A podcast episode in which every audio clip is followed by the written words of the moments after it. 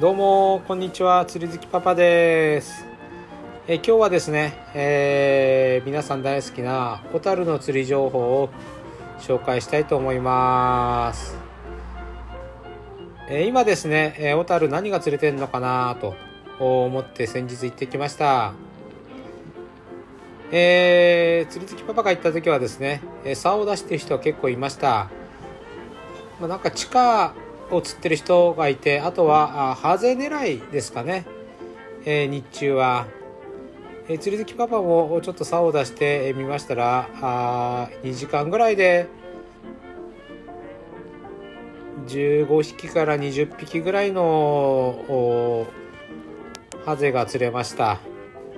えー、ハゼ釣りですね。なかなかこう当たりも柔らかで、えー、釣るのも結構楽しんで好きなんですけれどもあとしばらくはですね、えー、ハゼ釣り楽しめるかと思います。あとですね、えー、マメイカが結構小樽に来ているようです。えー、夕方ですね、えー、イカ狙いの銀川の人たちが来てました、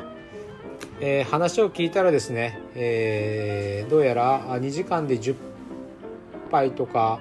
20杯ぐらい上げてるような日もあるようでした。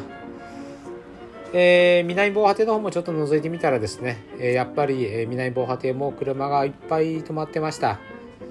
え、ということで、え、どうやらあ今はあ夜の豆イカとお昼はハゼ地下狙いがいいかなと思います。あとですね、えー、石狩信仰の方も少し覗いてみました。石狩信仰の方はどうやら車庫狙いですね。ですね、竿が随分出てました、聞いたところですと夕方の3時から5時ぐらいが一番釣れるよという話です、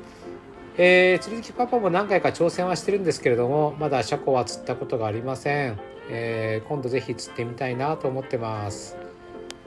あと石狩信仰の船だまりの方でですね、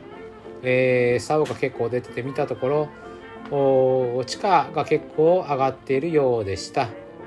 えー、ちょっと見たところ1時間で15匹ぐらい上げてる人がいましたね、えー、あと同じく石狩新港の漁協前ですか？あの辺りにもたくさんあ地下釣りの竿が出てました。えー、ということで、えー、小樽はあハゼと地下夜の駅とで石狩の方はあ今は地下と夕方の車庫というようなあ状況かなと思います。えー、それではまたさようなら。